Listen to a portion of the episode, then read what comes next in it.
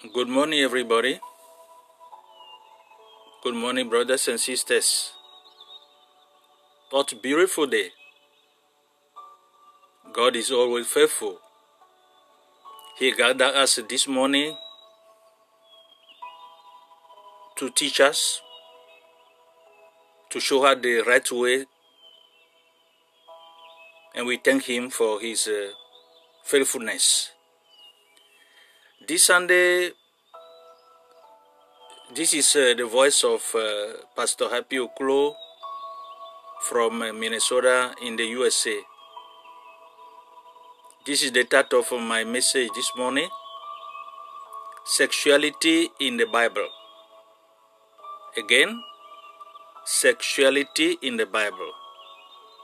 Sexual immorality among the youth of Africa, Asia, Australia, Western Europe, and America spread a fashion that is called love in. Again, love in. This is the current way of saying that uh, they want a sexual freedom. The children of Israel of all times also practice a kind of uh, love in. They gathered uh, around the golden calf at the foot of uh, Mount Sinai, danced and had fun. Some took off uh, their cloth. And it was then that Moses came down from the mountain with the Ten Commandments engraved on stone tables and made them known. One of these commandments said, Do not commit adultery. It seemed to me that uh, today we need uh, another Moses who comes down with the law and repeats, Do not commit sexual immorality. What is a sexuality? Why did God give it to us? Why God created you female or male? Now, here in the Bible is sex equality as such with sin. Nowhere too does the Bible adopt a prudish attitude towards him. The Bible is one of the book uh, in the world that spread of it most frankly. She says uh, that God created us, men and women, that He looked at everything He had done and that He saw that it was good. The Apostle Paul calls the human body the temple of the Holy Spirit. Somehow, in the course of uh, 19th uh, century or even uh, this century 21st century began to think that uh, the body was bad and that there was uh, uh, something wrong and dirty about sexuality. They suppress their feelings too much. And now we live in a time of uh, violent reaction, which is true. God has given us a sexuality for three reasons. Three reasons. First, to propagate the human race. That must happen between men and women. Procreate. The second, to manifest the true love at its of highest point in the marriage. The third, to express the unity between man and woman. That is the third one. Now, the Bible tells us uh, in Hebrews chapter 3, verse 4, quote, Every house is built by someone, but the one who built all things is God. Hebrews chapter 3, verse 4. We are separated from God. God institutes instituted marriage in the garden garden of Eden and he sanctified the sexuality within marriage. But something happened. There was a tragedy. tragedy. Man revolted uh, against God, and this rebellion raised a war between God and man, which is very bad. Revolt against God is called sin. It is a disease, and each of us is uh, affected by it. The Bible says that uh, a veil is cast before our spirit and that we are blinded by the prince of this world who is Satan. Sin affects not only our intellectual life but also our relationship with God. It separated us from God. So we are spiritually dead or dead in relation to God. What is why that is why some people take refuge in alcohol, drugs, or immoral sexual adventures, etc. We seek happiness and peace we were made to live in communion with uh, God, and without Him, we will never find happiness. Let me repeat that sentence to you. Without Him, we will never find happiness. Sin also affects sex life. It has uh, perverted itself.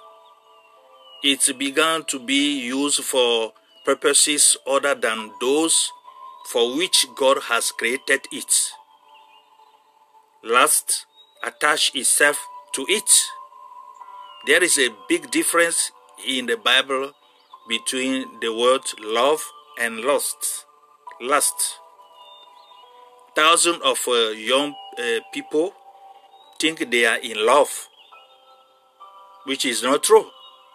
When only physical attraction has brought them closer together. Such a physical desire often leads to lust. What do we mean by love and lust? We define lust as a state of uh, overwhelming sexual and physical attraction to another person. Love in the other hand, is a much broader concept that includes deeper emotional con connection and sexually a desire to make that relationship last. Today, eroticism, eroticism, what is the meaning of eroticism? Eroticism. Is a quality that uh, causes sexual feelings as well as a, a philosophical contemplation concerning the aesthetic of sexual desire, sensuality, and romantic love. So, eroticism is a used to sell anything from soap, house, cloth, to cars, etc. We think about it all the time and we talk about it until we are obsessed with it. Understand uh, this? There is nothing wrong with sexuality itself. Do you, do you understand? Nothing wrong. God give us it to, to us.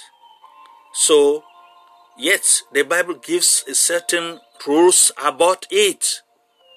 Because if we use it badly, it will destroy us. But God is not uh, an uh, ogre uh, who constantly threatens us. and who hit us on the head every time we have fun. He is not a spoiler. Re- repeating, you can't do this or you must not do that.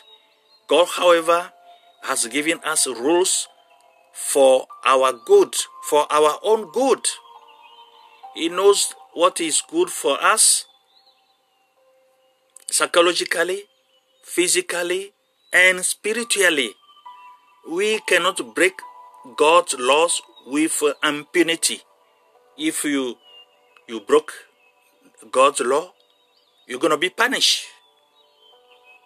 God said that if we wanted fullness in life, a happy marriage, and a harmonious home, we had to keep His laws. Yes, it is wrong to have sex outside of marriage. It is sin. And the Bible tells us not to indulge in it. Nothing is condemned more severely in the Bible than the sin of immorality. Now, why does God give uh, orders do this, do that, etc. Why? Why does God command us? Do not commit adultery. It's a commandment. First of all, it does this to protect the marriage that people will enter into later to protect us. Do we understand? To protect us. 50% of marriages of couples under the age of 20 are forced marriages, and in many cases, the spouses are very poorly matched. Half of these marriage were broken up within two years, which is very, very bad, which is a big problem today. If we commit immorality before marriage, it will be affected later. As any psychiatrist or pastors who has uh, to deal with uh, marital problems will tell you the, the truth. They know much, much better what I'm talking about. Do you understand? Okay. Second, secondly, God give us this commandment to protect our body According to Dr. Arthur, Arthur Curtis, professor of dermatology at the University of Michigan, recently said, the epidemic of uh, venereal, venereal disease among uh, young people has taken on a monumental proportions, monumental proportions. Illegitimate birth have uh, doubled in the last 10 years. Thirdly, God wanted it to be so to protect us psychologically. Do You understand? The thief psychiatrist of a major university told us or told me that half of students who came to see him suffering from guilt in the sexual field. Do you understand? Good. There is a moral law inscribed at the uh, bottom of our nature. There is moral law. Laws. Immorality lead to emotional disorders and a sense of uh, insecurity. The cult liberation through sex only uh, creates deeper problems. Do you understand? Okay, the first immoral act is never forgotten. The Bible says that immorality leads to hell. And uh, believe me, this is a serious problem now. Serious problem. Fourthly, God has given us this commandment in order to protect and strengthen society. Listen very well. Let me repeat eh, to you. God has given us this commandment in order to protect and strengthen society. Moral problems can destroy the fabric of a country. Rome and many other civilizations of the past uh, became so immoral that national life was troubled. Like today, too. Like today. The whole world is in trouble with uh, sexual immorality. And God's judgment descended upon them. Many people today say that immorality is uh, permissible in certain circumstances. I say to you, according to uh, the word of God, it is never admissible under any circumstances. Now listen. You can lower your standard of judgment if you want to conform uh, to the present time. 21st century, 21st century, yeah. You see, but uh, Almighty God has never lowered His command. You can act against His law if you want. That is your choice. I always tell you, you guys, life is a choice. But you will collapse before God's judgment in this life and in the life to come. Do you understand? One can commit immorality in many other ways than through sexual contact, says the Bible.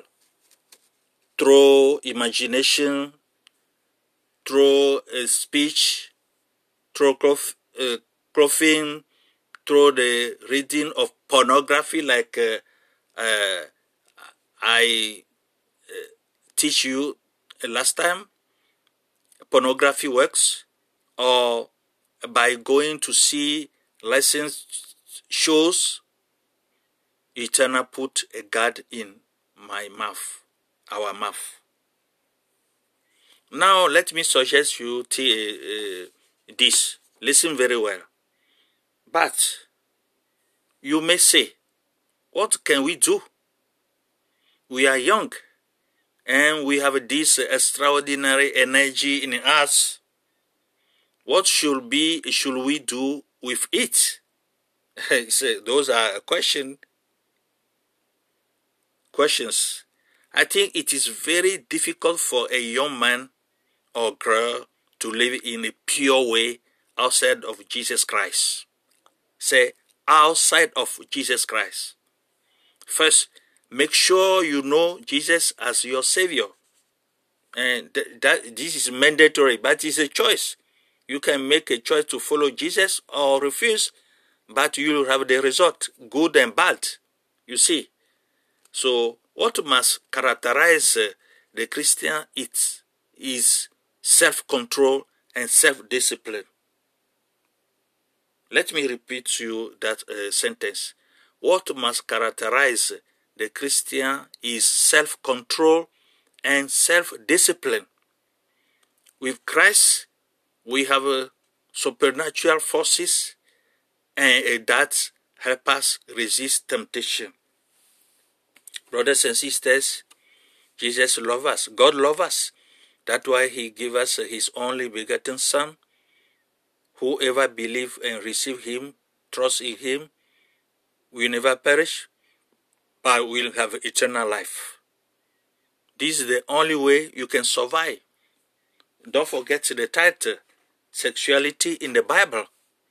And pray, pray, pray, pray. I don't know well where uh, you fell in this, uh, hearing this message, but you must confess your sins, all your sins, and talk to your God and ask God for forgiveness and ask God to strengthen you to live the holy life before Him.